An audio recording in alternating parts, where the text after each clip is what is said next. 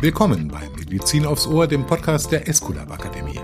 Dieses Mal widmen wir uns dem aktuellen und spannenden Thema Berufsstolz in der Pflege. Wie lässt sich dieser Stolz verwirklichen und erhalten? Wie steht es um die Aus- und Weiterbildung in diesem Bereich? Zu Gast bei Medizin aufs Ohr zwei Experten.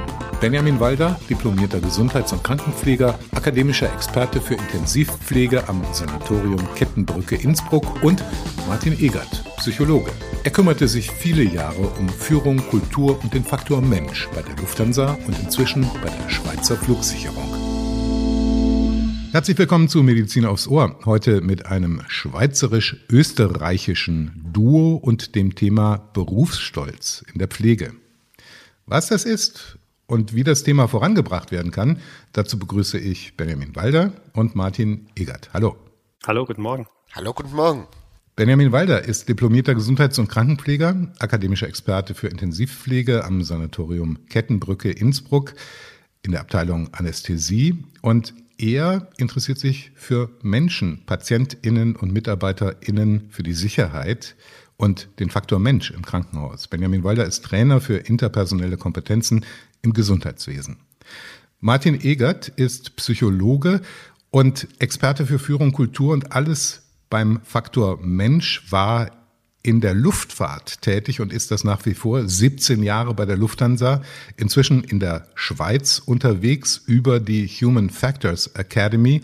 Seit 2022 ist er eben Head of People and Learning Development bei der Schweizer Flugsicherung Sky Guide. Klar, alles dreht sich bei beiden rund um den Menschen. Beginnen wir doch einfach mal mit einer Binsenweisheit. Wer motiviert ist, mit Freude zur Arbeit geht, macht einen besseren Job. Ganz einfach. Motiviert und freudvoll ist natürlich nur eine Person, die ihre Arbeit mit einem gewissen Stolz ausübt. Das hört sich total simpel an, ist aber ziemlich schwer in die Tat umzusetzen, manchmal zumindest mal. Egger, wie entfaltet sich Berufsstolz eigentlich, unabhängig davon, ob es sich um Stolz der FlugbegleiterInnen oder um das Pflegepersonal in der Klinik handelt? Ich glaube, die Weisheit hat schon was gewisses Wahres dran. Ich glaube, Motivation führt schon zu einem Stolz und äh, zu mehr Freude am Arbeitsplatz. Entscheidend, glaube ich, ist es aber auch, dass der Arbeitgeber nicht diesen Stolz einfach als gegeben ansieht. Man kann nicht sagen, ja, die Leute müssen selbst motiviert sein, selbst diese Freude und Leidenschaft für den Beruf mitnehmen, sondern der Arbeitgeber, das Umfeld hat einen sehr großen Anteil daran. Und für mich sind so drei Sachen, die ganz, ganz entscheidend sind für diesen Berufsstolz. Und das erste ist dieses wirklich für und miteinander. Etwas, das ich in der Pflege als extrem groß oder, oder stark ansehe. Weil es geht immer für, für und miteinander heißt für mich auch, dass man das Wir in den Vordergrund stellt und das Ich in den Hintergrund stellt. Die anderen zwei Sachen, die wichtig sind, ist das Vertrauen meiner Meinung nach die wichtigste Grundlage für alles, für Freude, Berufsstolz, dem Miteinander am Arbeitsplatz. Vertrauen muss natürlich aufgebaut werden. Und ein Chefarzt hat immer so schön zu mir gesagt, mit Vertrauen spielt man nicht. Und damit hat er auch recht. Ja, Vertrauen kann sehr schnell auch kaputt gemacht werden, genauso wie der Berufsstolz sehr schnell kaputt gemacht werden kann. Und das Letzte ist die Wertschätzung. Und ich weiß, Wertschätzung ist so ein großes Thema heute. Gerade neue Generationen erwarten die Wertschätzung. Ich bin aber auch ganz ehrlich, ich bin eine ältere Generation, erwarte die Wertschätzung auch. Auf der anderen Seite sage ich aber auch, dürfen die Unternehmen sehr wohl auch was erwarten für diese Wertschätzung. Darum auch da wieder in beide Richtungen gedacht. Wenn wir hören Vertrauen, Wertschätzung, Führung, Grundpfeiler für Entwicklung, Aufrechterhaltung von Berufsstolz, Herr Walder.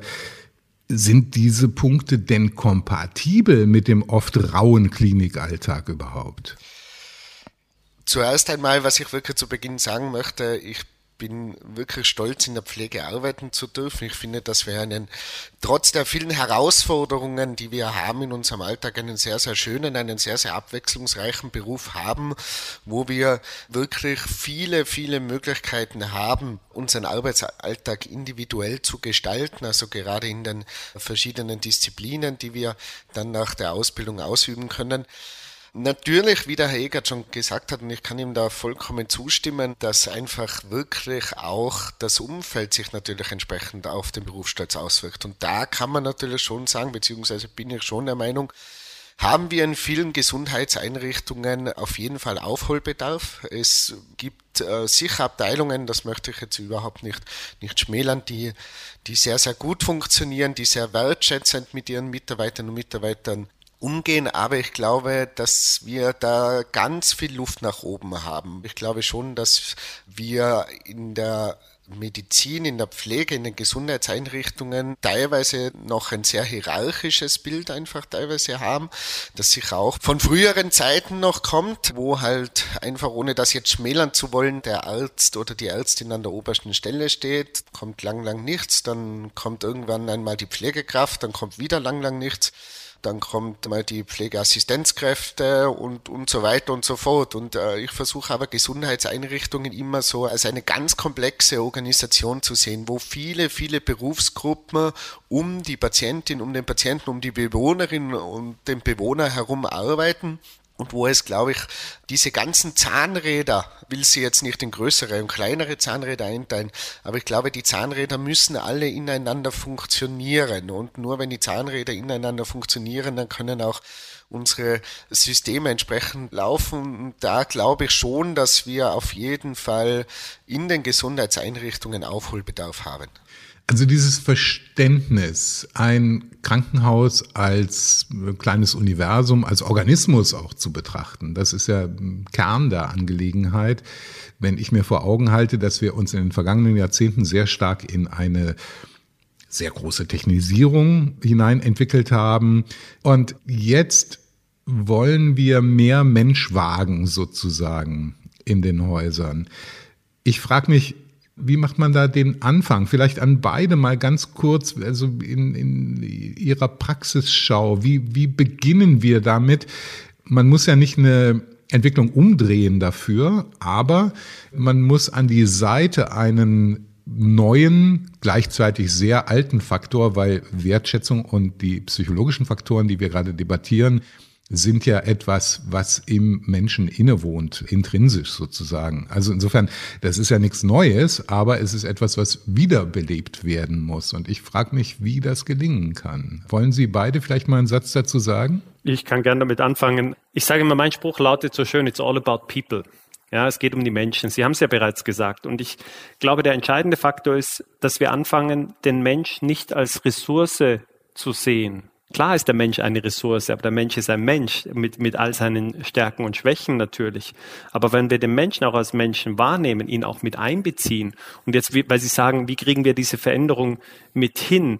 Ich glaube, die Unternehmen müssen es schaffen, viel mehr auf die eigenen Leute auch zu hören. Ich glaube, Kliniken, andere Unternehmen sind ja schon sehr geprägt dadurch, dass wenn es irgendwo ein Problem gibt, eine Veränderung, was macht man? Man holt externe Berater in das Unternehmen, die kosten viel Geld.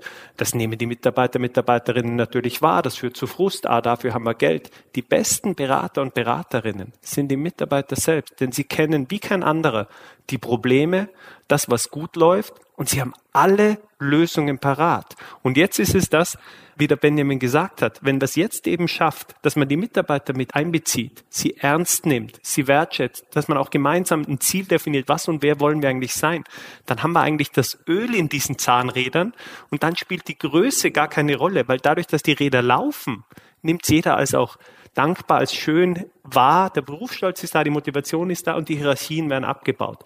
Dass das nicht so einfach ist, ist klar.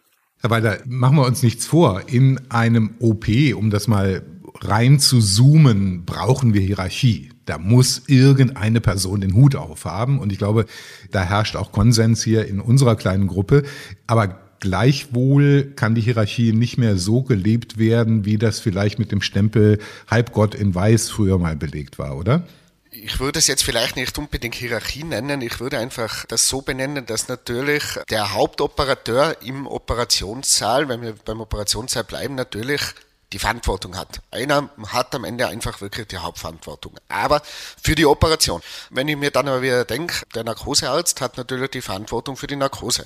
Und so spielen wir das Ganze dann weiter. Und das Wichtigste, glaube ich, einfach, es muss möglich sein und man muss in seinen Institutionen, ganz egal, ob das jetzt ein Operationssaal oder die, die Normalstation oder auch in einem alten Wohnheim die Station ist, man muss es, glaube ich, einfach schaffen, dass man den Mitarbeitern und Mitarbeitern auch die Möglichkeit gibt, sie entsprechend mit einzubeziehen, sie auch die Möglichkeit haben, wenn ihnen etwas auffällt und da wirklich unabhängig von, von Hierarchiestufen und so weiter, dass sie sich trauen, Fehler anzusprechen dass sie auch wahrgenommen werden, dass sie aber auch entsprechendes Feedback bekommen. Und da bin ich auch wieder bei so einem Thema, was kann ich denn machen, um das Ganze, um da eine wertschätzende Arbeitsumgebung zu schaffen. Ich glaube, Feedback ist sehr, sehr was Wichtiges und hatte da vor kurzem vielleicht ein Erlebnis aus der Praxis, ähm, hatte eine Auszubildende, die ihre äh, Grundausbildung in der Gesundheits- und Krankenpflege bereits abgeschlossen hatte. Eine ganz junge, tolle Dame mit 23 Jahren, die jetzt die Fachweiterbildung für Intensivpflege macht und äh, in meiner Abteilung auf Praktikum war und wo ich wirklich sagen muss, war ich nach zwei Wochen total überrascht, äh, auf welch einem Level die eigentlich schon arbeitet. Und habe ihr das dann auch wirklich einmal in einem persönlichen Gespräch, nachdem wir eine Patientin auf die Station transferiert haben, einfach auch gesagt, du musst jetzt wirklich einmal sagen, ganz, ganz tolle Arbeit, die du da machst.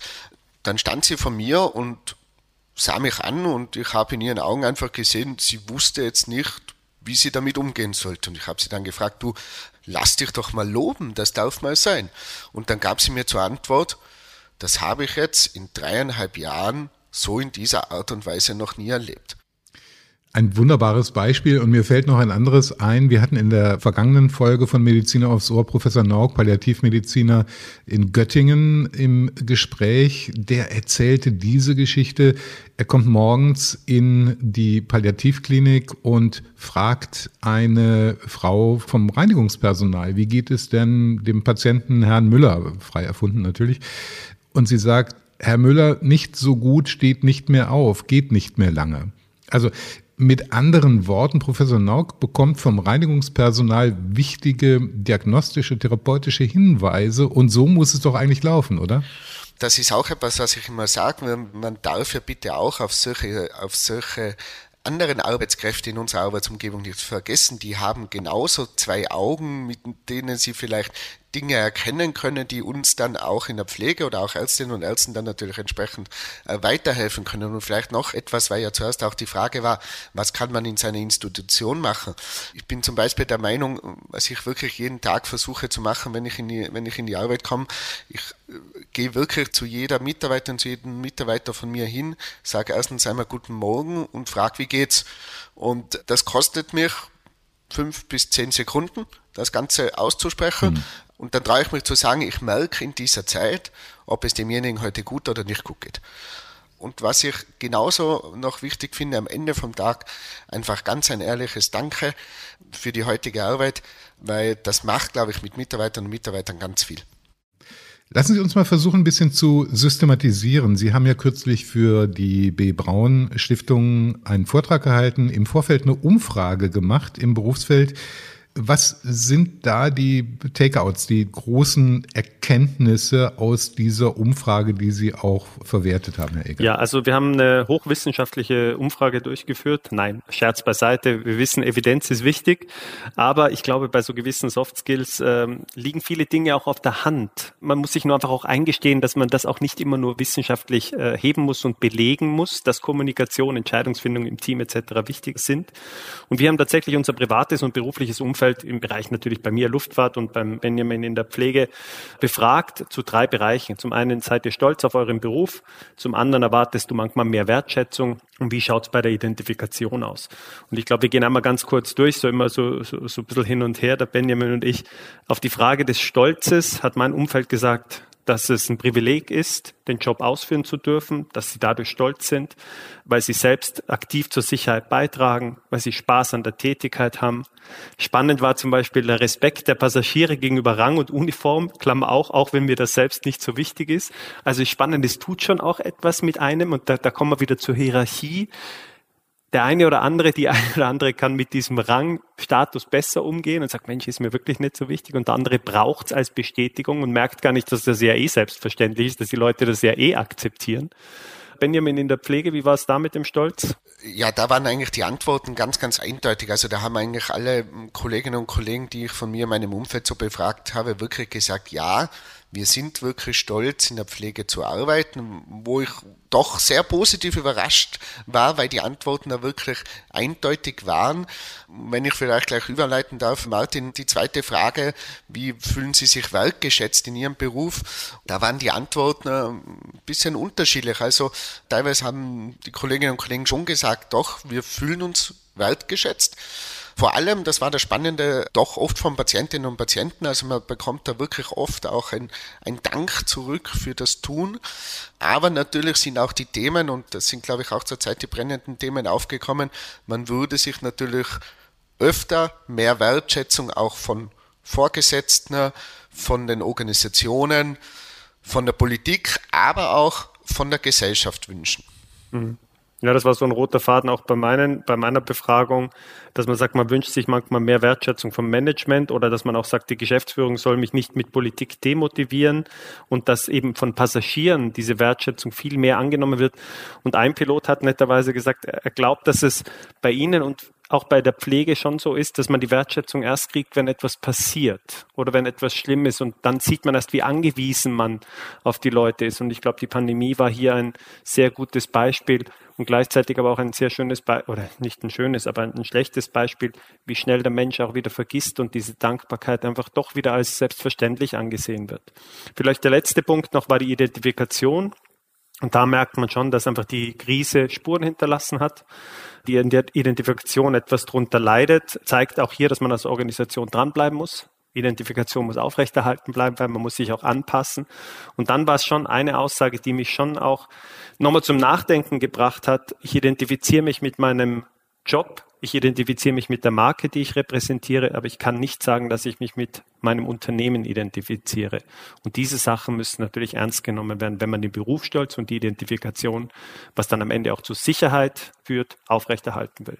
Und da war auch das Spannende bei den Pflegekräften, die eigentlich alle unisono gesagt haben, ja, ich identifiziere mich mit dem Beruf der Gesundheits- und Krankenpflege, aber ich identifiziere mich nicht mit meinem Arbeitgeber.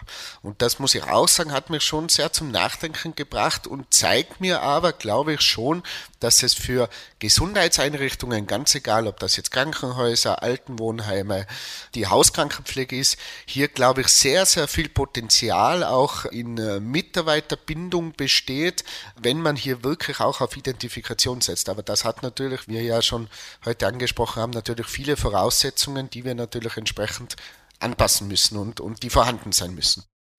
Auch wenn das N von dieser Umfrage möglicherweise gar nicht so hoch war, das ist ja eine richtige Fundgrube, insbesondere, und ich denke an diesen Top-Down Ansatz. Also mit anderen Worten, was müssen Klinikleitungen machen, um das zu verbessern? Und mir fallen da ganz ehrlich diesbezüglich auch diese berühmten Kommunikationsaxiome von Paul Watzlawick ein. Das erste, wir können nicht nicht kommunizieren. Aber das zweite, und hier spreche ich, Herr Egert, natürlich die sogenannten Soft Skills, die ich immer mehr, je älter ich werde, in Anführungszeichen setze. Also das zweite Axiom, jede Kommunikation hat sowohl einen Inhalts- wie einen Beziehungsaspekt. Jede Kommunikation. Und ich meine, im Prinzip müssen wir da weiterkommen. Haben Sie den Eindruck gehabt bei Ihrem gemeinsamen Auftritt in Kassel bei der B. Braun Stiftung, dass wir da in einem Tempo vorankommen, das angemessen ist, Egert?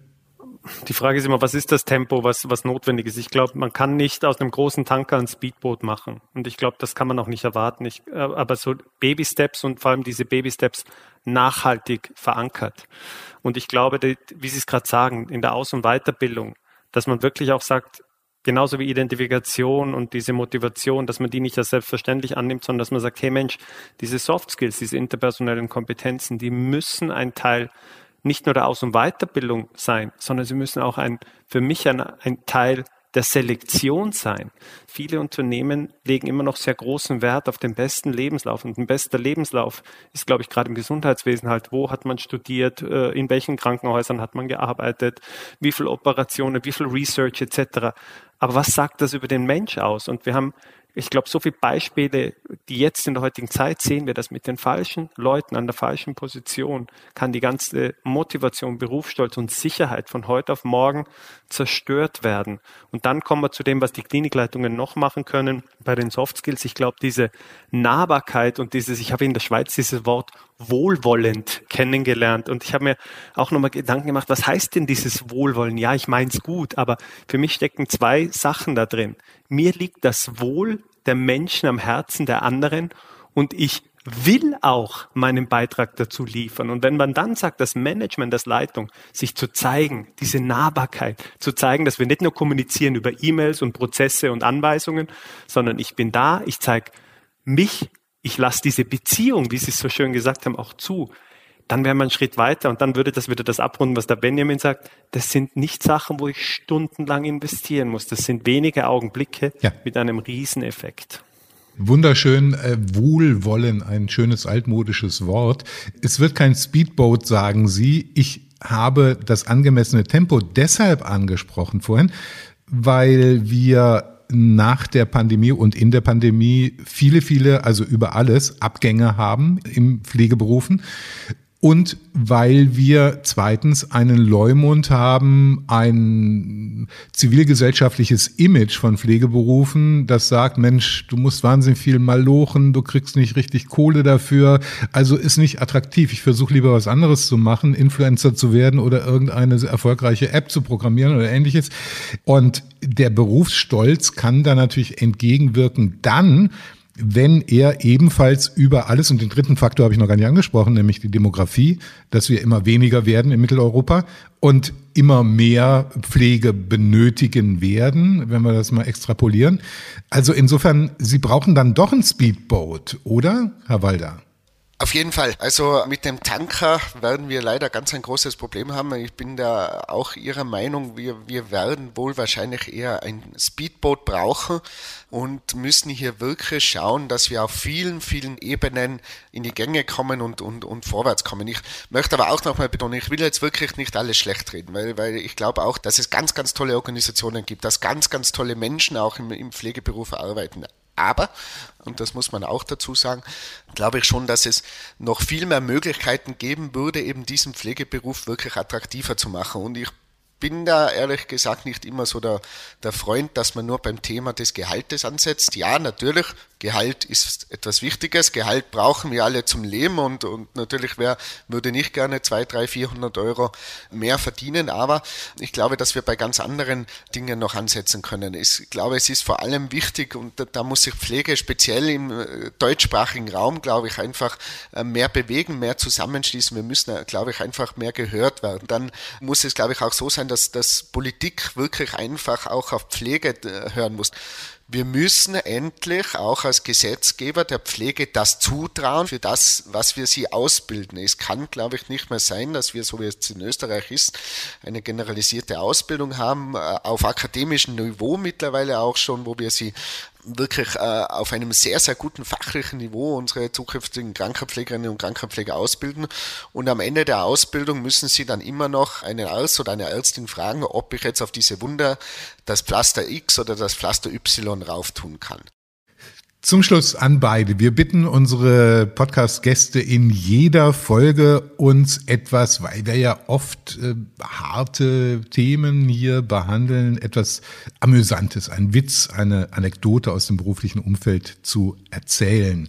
Herr Walder, machen wir mal in Innsbruck den Anfang. Was haben Sie für uns? Ja, ich habe da wirklich eine, eine ganz tolle, wirklich lustige Geschichte aus, aus meinem direkten Arbeitsumfeld, aus meinem Team heraus. Also wir haben Team intern eine, wie wahrscheinlich so alle Teams in Österreich und Deutschland, auch eine, eine WhatsApp-Gruppe, wo es aber wirklich nur um private Dinge geht, also Geburtstag, nichts Berufliches. Und äh, eine Kollegin hatte da vor kurzem zu sich nach Hause eingeladen und wir haben vor ein paar Monaten einen ganz tollen neuen jungen Kollegen aus Vorarlberg bekommen. Und wie man ja weiß, Österreich hat seine verschiedensten Dialekte wenn der Vorarlberger wirklich im entsprechenden Dialekt äh, zu sprechen beginnt, dann versteht man ihn fast nicht mehr. Und in der WhatsApp-Gruppe war dann auf die Einladung eben seine Reaktion, dass er halt wirklich im schönsten Vorarlbergerisch eben geschrieben hat, dass er, er da dabei wäre und dass er noch eine Mit, äh, Mitfahrgelegenheit sucht, aber er halt nur bis 20 Uhr am Buckler ist, wie man so schön auf Vorarlbergerisch sagt. Und der Mentor, der ihn zurzeit einlernt, hat dann unmittelbar eine Minute darauf gleich geschrieben, für alle Kolleginnen und Kollegen, die den neuen Kollegen noch nicht kennen und die auch der vorarlbergerischen Sprache nicht mächtig sind, übersetze ich für euch jetzt das, was er geschrieben hat. Und das ist, ist nach wie vor, ist nach wie vor eigentlich so ein bisschen der Running Gag auf der Station. Braucht dann auch eine Übersetzungs-App sozusagen, um mit den Patienten zu kommunizieren. Ja, also das, das Tirolerische müssen wir eben noch ein bisschen lernen. Herr Egert, was haben Sie für uns? Ja, ich hatte in einem Krankenhaus äh, auf einer Mittelmeerinsel eine Gruppe von Pflegekräften und Medizinern geschult. Und damals war das Thema Assertiveness, also die Kompetenz, sich durchzusetzen, sich zu behaupten. Und ich hatte damals ein Beispiel aus der Luftfahrt gebracht, wie wichtig es eben ist, dass Menschen den Mund aufmachen, Fehler ansprechen oder sogar Stopp sagen und eingreifen. So wird man auch trainiert in der Luftfahrt. Und dann kam der Hinweis, dass der Stopp im OP vielleicht gerade von der Pflegekraft nicht angemessen sei. Und es wurde heftig diskutiert. Ich war dann auch froh, dass der Tag zu Ende war ein Jahr später kam ich wieder auf die Insel und ich kann mich heute noch erinnern, der Leiter der Gynäkologie kam auf mich zugerannt und meinte, er muss mir unbedingt was erzählen. Ja, und er hat sich lange Gedanken gemacht und er will ja, dass jeder zu jeder Zeit im OP den Mund aufmacht und Dinge anspricht, egal welcher Rang, aber das Stopp war ihm zu hart. Also haben sie sich das Codewort Red Flamingo eingeführt und das ist jetzt wirklich so, wenn das einer sagt während dem OP, und es die Situation erlaubt, dann wird innegehalten, dann wird kurz geschmunzelt wegen dem Red Flamingo und danach wird die kritische Situation gelöst. Und die Fehlerquote hat sich daraufhin massiv reduziert, das Vertrauen ist gestiegen und ich werde das deshalb nie vergessen, weil es einfach ein schönes Beispiel ist, dass ein Training eine Kultur verändern kann, es aber einfach auch Zeit braucht. Und der Red Flamingo, ja, schön, wenn der so bestehen bleibt. Großartige Story. Red Flamingos und vorarlbergerischer Dialekt im Krankenhaus in Innsbruck. Vielen herzlichen Dank an Benjamin Walder und Martin Egert für diese Runde. Und ich glaube, wir enden auf einer High Note, also in einer guten Stimmung eigentlich, weil viel wird angegangen und die Lage ist erheblich besser. Das habe ich wie einen roten Faden in der ganzen Diskussion gespürt als sie häufig dargestellt wird in der Öffentlichkeit. Vielen Dank an Sie beide. Vielen Dank, dass wir dabei sein durften. Vielen Dank auch von mir und ich möchte noch einmal betonen, der Pflegeberuf ist wirklich einer der schönsten Berufe auf der Welt, den man sich vorstellen kann. Das war Medizin aufs Ohr mit Benjamin Walder und Martin Egert zum Thema Berufsstolz. Wir können nicht nur Podcast, wir können auch Weiterbildung. Wenn Sie unseren Experten nicht nur zuhören, sondern auch von ihnen lernen wollen, laden wir Sie herzlich ein, sich unser umfangreiches Weiterbildungsangebot unter www.escolab-akademie.de einmal genauer anzusehen. Sicherlich ist hier die passende Fortbildung für Sie dabei.